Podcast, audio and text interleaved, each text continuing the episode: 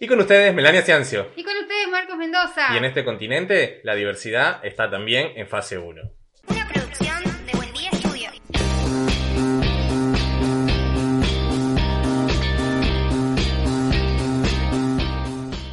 Amigas y amigos, bienvenidos a un nuevo episodio de su podcast Ni de aquí. Ni de allá. Yo soy Marcos, arroba buen día Y Marcos. yo soy Melania, arroba Melania Ciancio. Y pueden seguir este podcast en arroba NDA-podcast que produce y edita arroba buen día estudio. Buen día estudio, subproductoras de podcast. De confianza.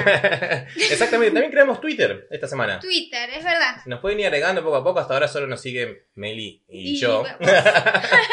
Pero es arroba NDA-podcast ok, porque se ve que ya alguien tenía el NDA podcast En otra época. en otra cuenta. Así que bueno, también nos pueden seguir en Twitter. Vamos a estar subiendo y compartiendo contenido a través de la red social del pajarito. Así que una nueva cuenta más para seguirnos. Y si quieren ayudarnos, si les gusta lo que hacemos, quieren que crezcamos y, continu- y continuemos haciendo contenido, nos pueden ayudar a través de www.cafecito.app barra NDA, NDA Podcast, donde por el módico precio de cuánto, Meli? Medio café. Medio café, un tercio de café diría yo, Sí, actualizando la a la inflación ya. creo que es un tercio. esta época del año, un tercio de café, 50 pesos que lo pueden hacer de forma segura a través de Mercado Pago. Nos estarán ayudando de manera infinita a que este podcast siga creciendo y siga haciéndose. Y esta Si semana sienten pasitos es porque Leia hoy no quiere que grabemos. está, está imposible estas últimas grabaciones. Creo que quiere aparecer en, el podcast siempre. ¿Ves? Ahí Ahí apareció. ¿Y dónde nos pueden seguir y cuándo nos pueden ver? Nos pueden ver los lunes y jueves a las 19 horas por nuestro canal de YouTube y el, el audio en Apple Podcast y Spotify a las 13 horas. Exactamente, así que bueno, vayan a darle cariño, suscríbanse, compartan, denle like, activen las notificaciones, bueno, eso también nos va a ayudar eh, A que muchísimo crezcamos más. a que sigamos creciendo y llegándole obviamente a mucha más gente, porque así el, el algoritmo de YouTube, famoso algoritmo de YouTube, también va a ayudar a que aparezcamos en otras eh, búsquedas en otras búsquedas o en, en o en el- recomendados. Exactamente, así que bueno, muchísimas gracias si ya se suscribieron, muy bien, si Eso no, está muy, bien. muy mal, muy mal si no se suscribieron también.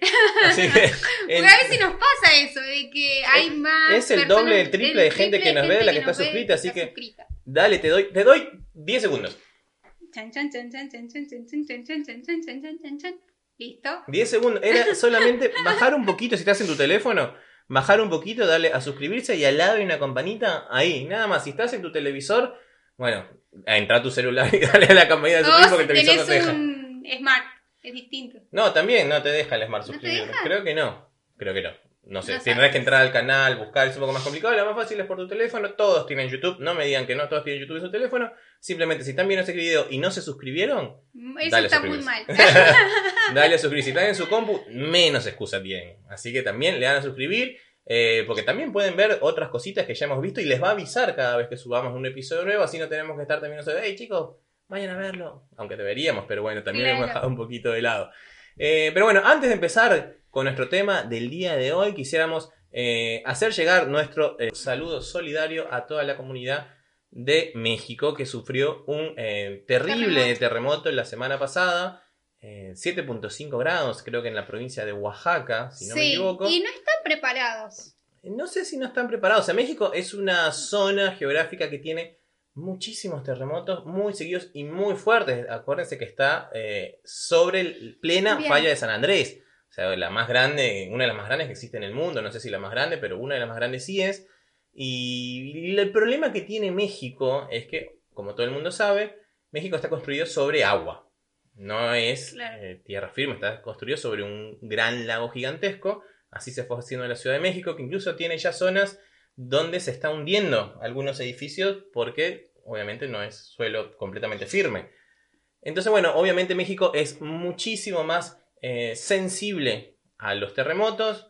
Por suerte no pasó como en el 2017. Claro, y lo, lo fuerte es que estamos en plena pandemia, un terremoto, como que mucho. Todos juntos, señores. Todo Falta que junto. lleguen los, los aliens y, y nos invadan para que se termine esto, porque la verdad que pareciera que la humanidad la están castigando muchísimo y eso también creo que es, es parte del karma de la humanidad como tal. Y bueno, nos están castigando mucho, aunque ya deberíamos decir, basta, por favor. No castiguen cambio más". climático de que estaban pidiendo como un descanso. Sí, no no, sé, qué sé yo. una- son alertas. No sé si alertas, pero creo que eh, es una buena época para pensar todo nuestro comportamiento, todo lo que hemos venido haciendo mal como sociedad, como seres humanos, Y bueno, estas son sacudones, nunca mejor dicho, eh, que nos llaman la atención. Obviamente la gente no puede hacer nada en contra de los No, terremotos. más vale. Eh, así que por eso, bueno, tenemos muchos conocidos en, en México, modelos, compañeros de trabajo, amigos de, de la vida, por lo menos yo. Y por suerte están bien, ninguno sufrió ningún tipo de daño. Pero bueno, nadie les quita el susto de tener 7.5 grados en la escala de Richter y, y así habrá sido. Y, y creo que ya hubo terremotos más fuertes en México.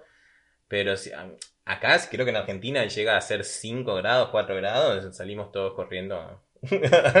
no sé si estaba preparada No, Argentina no terremoto. parados. ¿Nunca, Chile vi- sí nunca está. viviste un terremoto? No, nunca vi ¿O un sismo? Que yo sepa, no. No, yo sí. No, no. Yo sí. En Lima, Lima también, evidentemente está, creo que en la misma línea, en la misma franja que eh, Chile. También es una zona bastante sísmica. Eh, viví un par fuertes ahí. Y en Caracas también, porque Caracas es el final de la falla de San Andrés. La falla de San Andrés es la falla geológica que viene desde, si no me equivoco, San Francisco, California, y va bajando, atraviesa todo México, Sí. pasa el Caribe y llega hasta Venezuela. Y ahí termina.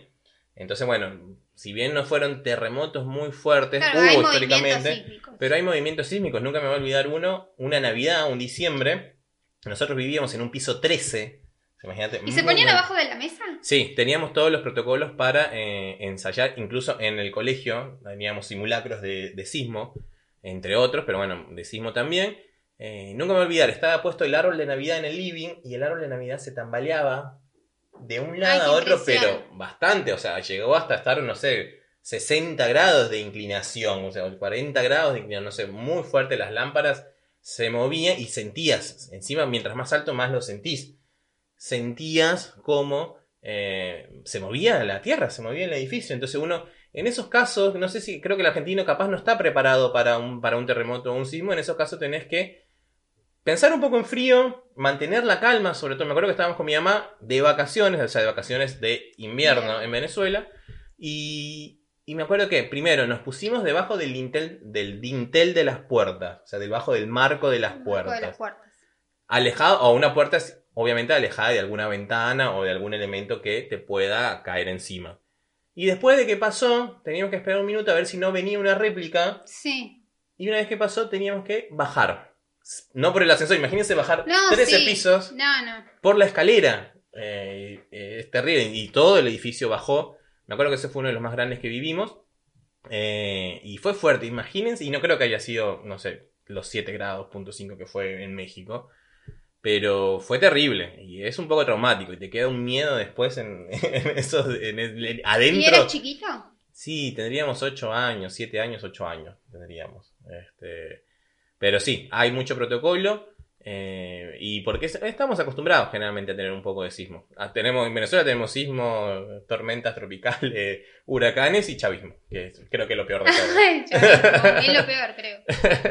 y entre otras noticias, o entre otras eh, celebraciones de esta semana, el día de ayer, domingo 28, fue el día del orgullo gay a nivel mundial. A nivel mundial y fue todo el mes el orgullo. Claro, ahora se celebra como que, bueno, Todo obviamente la comunidad eh, a la hora de ampliarse, a la hora de tener más reconocimiento y mayor participación, bueno, ahora todo el mes se eh, dio como eh, homenaje a la comunidad LGBT, pero justamente el día domingo 28 fue el día del orgullo gay. El día del orgullo gay nace en 1960, eh, como homenaje a eh, que en el año 1969 en Greenwich Village, en Nueva York, la policía entró a un bar gay a, bueno, obviamente, oprimir. Sí, en esa época eran clandestinos, me imagino. O sea, uno- si bien Nueva York está creo que 10 pasos más adelante nuestro en cuanto a Open Mind y ciertas cosas sociales. Eh, eh, hasta ahí. hasta cierto punto, obviamente, Sí. pero eh, en esa época era peor. Sí. Entonces, bueno, allanaron ese lugar, hubo mucha represión, este, obviamente injustificada, simplemente por eh, pensar de manera distinta y tener otra preferencia Sexual. sexual en ese momento. Así que bueno, a partir de ese día se celebra todos los 28 de junio la marcha del orgullo gay. Eh, me imagino que nosotros estamos grabando esto antes del domingo, pero me imagino que no van a, a salir por la cuestión de que estamos en- todavía en una pandemia nacional y encima ahora Argentina retrocedemos porque nos encanta retroceder parecida a la sociedad argentina y volvimos a la fase 1 de la cuarentena. Capaz que Europa sí. Es lo más probable. Es lo más probable. Es lo más probable, seguramente en Europa sí salieron sin ningún tipo de problema, porque si bien hay rebrotes de este virus, Eh, están más flexibilizados. o sea, como que, que se está flexibilizando todo. exactamente. Y hablando de este, de este entonces bueno, perdón, volviendo al tema, eh, también se celebra esto en Argentina desde 1992, fue la primera marcha del orgullo gay. Así que muchas felicidades a la comunidad LGBT. Sabemos y les damos todo nuestro apoyo, todo nuestro soporte, porque ser de, eh, miembro de esta comunidad, nacer como miembro de esta comunidad, ya significa nacer con una cruz encima. Significa nacer con muchos obstáculos que vencer, con muchas piedras a las cuales enfrentarte en tu camino, y no debería ser así. Y no, y no decir eh, salir del closet. Ya no estamos para salir del closet. Ojalá que lleguemos Es a ese, a ese momento. punto. Llegue- ojalá que lleguemos a ese momento que sea la preferencia que sea, ames al ser Que o a la ames. persona que ames, eh, tengamos que normalizar todo para que no es que no se celebre un día del orgullo gay, sino que simplemente todos estemos orgullosos de lo que somos y que todos seamos tolerantes con el otro por ser la persona que son, por ser la persona que somos. No importa quién sea tu pareja o de qué género o, O de que qué no te raza, dé miedo de qué color. mostrarte. Exactamente. Esperemos que llegue ese día, esperemos que podamos crecer en una sociedad respetuosa, tolerante, que nos olvidemos evidentemente de todas las ideologías eh, malvadas que nos han venido acompañando durante toda la historia que nos eh, antecede. Argentina, Venezuela, Latinoamérica es un continente ultra machista. Sí, obviamente, porque es, sabemos que Latinoamérica todavía beneficia más a los hombres que a las mujeres. Sabemos que tienen mucha discriminación en cuanto a la comunidad LGBT. Pero sabemos, y yo doy fe de eso, que las mujeres son la, base principal de nuestra sociedad, son quien mueven el mundo y que esperemos que lo terminen dominando en cierto momento, porque creo que sería un mundo mejor si las mujeres estuviesen a cargo. Y en ese aspecto, tener la tolerancia de todo el mundo para decir que el mundo es un mundo de personas, de seres, de almas, si lo quieren llevar al rango un poco más espiritual, y que no hace falta ser de un género u otro para que pueda caerte bien una persona o no, para que lo puedas tolerar o no. Así que esperamos desde este podcast que realmente celebren su día y aspiramos Que la sociedad se vuelva más empática. Exactamente, se vuelve más empática y más tolerante. Y justamente, hablando de empatía y de tolerancia, nosotros queremos hablar hoy un poquito de La cómo diversidad. vemos la diversidad tanto en Argentina como en Venezuela, como quizás en Latinoamérica, porque recuerden que yo también viví en un país como Lima, eh, y también tengo como ciertos recuerdos y ciertas experiencias en cuanto a este tipo de Son más sociedades. tradicionales. Tanto Venezuela, creo que más Perú que Venezuela, son más tradicionales. Son más tradicionales y más cerrados de mentes en ese aspecto. Yo recuerdo, y nunca se me va a olvidar de, la cabeza, de mi memoria, estar caminando por un shopping con mi novia en aquel momento en Caracas, antes de venirme para acá, y había una pareja eh, de dos mujeres que estaban caminando por el shopping agarradas de la mano y justamente se dieron un beso. En pleno pasillo del shopping. Se dieron un beso. ¿Qué le pueden hacer? Vino el, el vigilante, el- la persona, el personal de seguridad de ese shopping, a decirles Que no lo podían. eh, que no no se, diera- podían mostrar. Que no, no, no que no se podían mostrar. No que se podían besar en público. que no se debían besar en público. Cuando alrededor habíamos muchas parejitas heterosexuales tomados de la mano y dándonos besos como si nada. A nosotros, a mí yo estaba con mi novia en ese momento, no nos dijeron nada, porque a estas personas, a estas Claro. dos mujeres, sí les tuvieron que hacer el reclamo. Las mujeres se molestaron y se fueron. Ante la mirada de todo el mundo que lo estaba jugando. Evidentemente, madres con sus hijos, parejas más grandes, que quizás no tienen la comprensión o no quieren dar, eh, dar su brazo a torcer, porque el mundo cambió. Porque somos seres libres de decidir absolutamente lo que queramos, desde cómo nos vemos, cómo nos representamos y qué queremos ser en un futuro. Así que Venezuela sí, todavía conserva eso, todavía conserva eso de insultarse con eh, clasificar a una persona de gay u homosexual Marica. marico, marica, o, tomarlo como un insulto, tomarlo como algo peyorativo. Cuando en realidad, obviamente, tenemos que empezar a eliminar ese vocabulario. Pero se sigue haciendo. Y, se- y sigue estando eso de que, incluso estigmas como. Yo me acuerdo la, la primera vez que fui a Caracas después de vivir en Argentina. eh, me puse un pantalón muy chupín, chupín, skinny jean, corte Sí. skinny. Y te miraban raro. Y mis amigos del colegio con los que me junté me decían, ah, y ahora te fuiste a Argentina y ahora sos gay. Gay. No. Por no decir la palabra. este.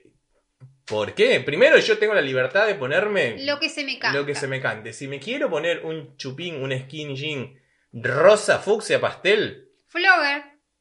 no tiene nada que ver. No, obvio. Eso no va a definir quién soy, ni, ni, ni qué preferencia tengo, ni nada. ¿Entendés? Es eso, entonces todavía la mentalidad está muy cerrada, cosa que si bien acá en Argentina todavía existe, es un poquito más abierta. O sea, creo que la comunidad Se ha LGBT unido en fuerzas Argentina... estos últimos años. Exactamente, ha cobrado bastante fuerza, bastante relevancia, y la gente también ya lo ha pensado a ver un poquito más normal. Se naturalizó un poco más acá en Argentina.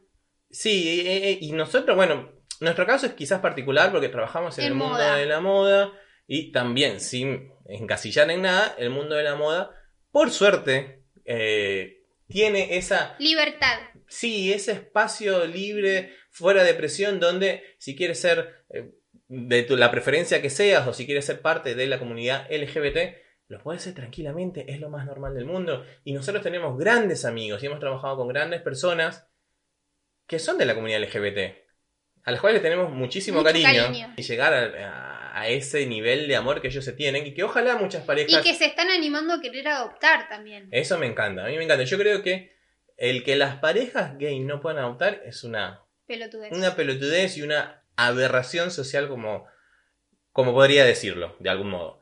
Eh, es preferible que un niño crezca al lado de dos buenas personas que le enseñen valores, que le enseñen ética, que le enseñen a ser mm, trabajadora, a amar, porque van a recibir amor. Porque una pareja que quiera adoptar es porque realmente tiene muchísimo amor para dar y necesita darlo a alguien que lo pueda necesitar.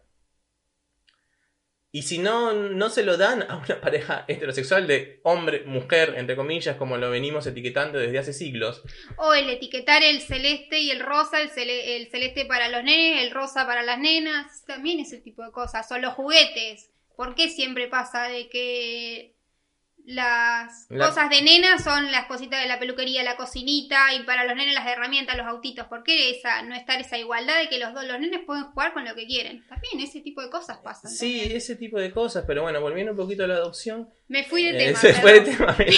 Eh, volviendo un poquito a la adopción, yo creo que todavía si vos pensás que un- una persona para crecer normal en su vida tiene que tener un padre Y una madre. y una madre heterosexuales, cis, creo que hay que revisarse un poquito. Porque hay muchos, hay muchos niños, hay muchos chicos, hay muchos infantes pidiendo, ansiando un hogar. Y que no les va a importar, estoy seguro que no les va a importar quién les dé cariño mientras se los dé.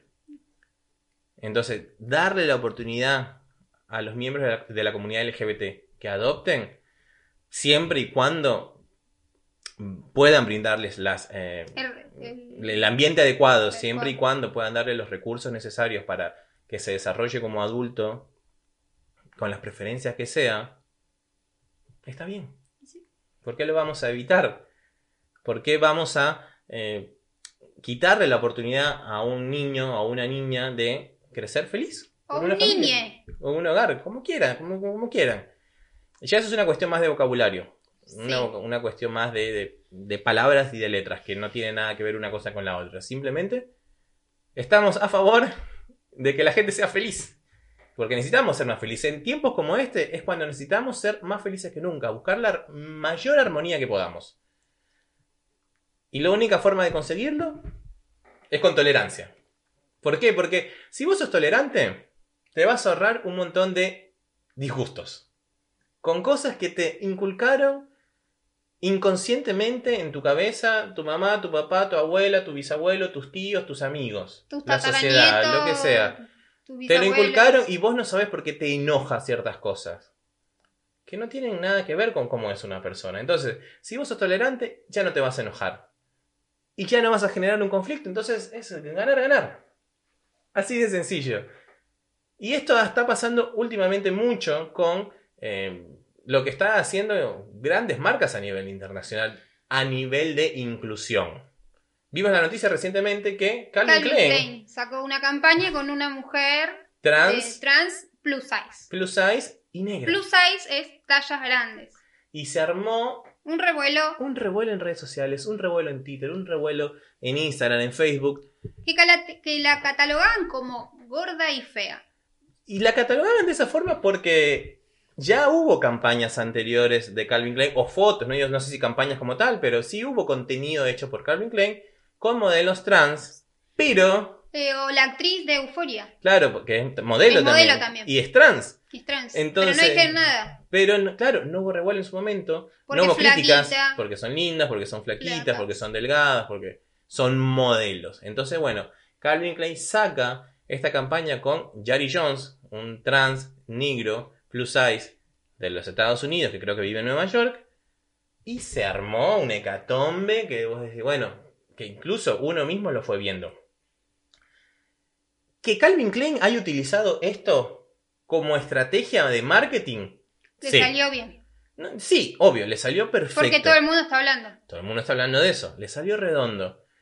Que a Calvin Klein le importe o no las personas trans, eh, plus size, negras, no creo. Honestamente, no creo. Lo están haciendo desde el dinero. Es el dinero. Desde el obviamente dice, bueno, señores, es el mes del orgullo gay. Pasó lo de Black Lives Matter. Ah, claro, que todo el mundo puso su plaquita de negra y ahora sale esta, es- Mucha esta gente que puso esa, esa puso, negra ahora se está quejando de quejando de la, de la imagen que salió de Calvin Klein. Entonces, bueno, ahí te vas dando cuenta de la hipocresía de la sociedad. Pero bueno, Calvin Klein aprovecha esto, sí, seguramente. Para financiarse, para que le reditúe económicamente, es obvio. es- nada de lo que vos ves en, en- en los medios, en la televisión, está hecho de manera filantrópica. Es muy poco, muy vago.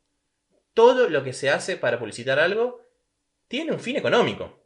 Y. Calvin Klein está aprovechando el momento justo. ¿Le quedó redondo? Sí. Para utilizar esta imagen, sí. Que le estamos dando cualquier cantidad de, de difusión a esta campaña porque lo estamos hablando, es obvio.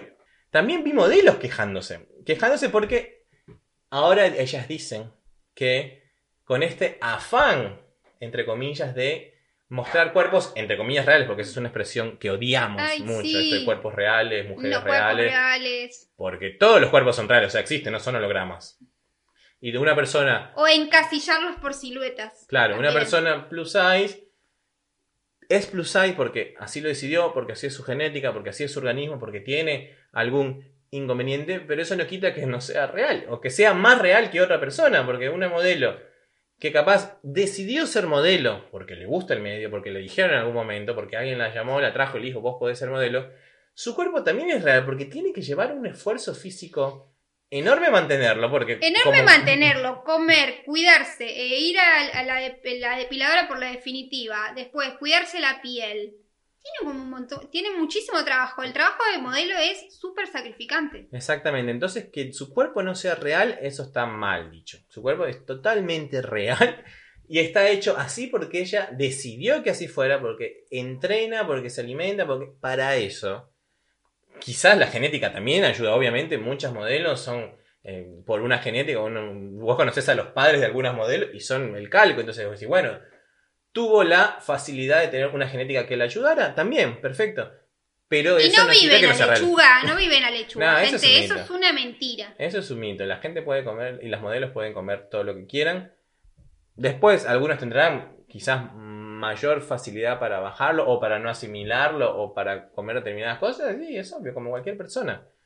Eh, pero bueno, esa encas- de encasillar de que las modelos se cagan de hambre. No, no se cagan. claro, y también sacarse ese estigma de que para que una marca apoye cuerpos reales, mujeres reales, tiene que mostrar simplemente a Jari Jones, por ejemplo, o a cualquier otra persona que, que no esté encasillada dentro de los estándares de las modelos, por ejemplo. Entonces sí, eso sí es real y la... No, todos son real. Todos llevamos Photoshop en las fotos. Esa campaña seguramente a Shari Jones algo le retocaron. Por ahí no el físico, el cuerpo como tal, pero por ahí la piel, por ahí le sacaron una arruguita, por ahí le Un sacaron una- granito. un granito, una marquita. Todo es fantasía. Es muy difícil que vos veas algo totalmente acertado. Porque incluso la luz, todo en la foto que vos ves publicitando algo. Bueno, no. Anastasia Mónaco eh, no está editando las fotos. No, obviamente no. Y Ella es- está a favor de muchas de las campañas, salen con las estrías, como que se rena, una renaturalizó. Sí, eso está bueno. Pero bueno, es uno en un millón. Es una en un millón. Este es el problema, que es uno en un millón.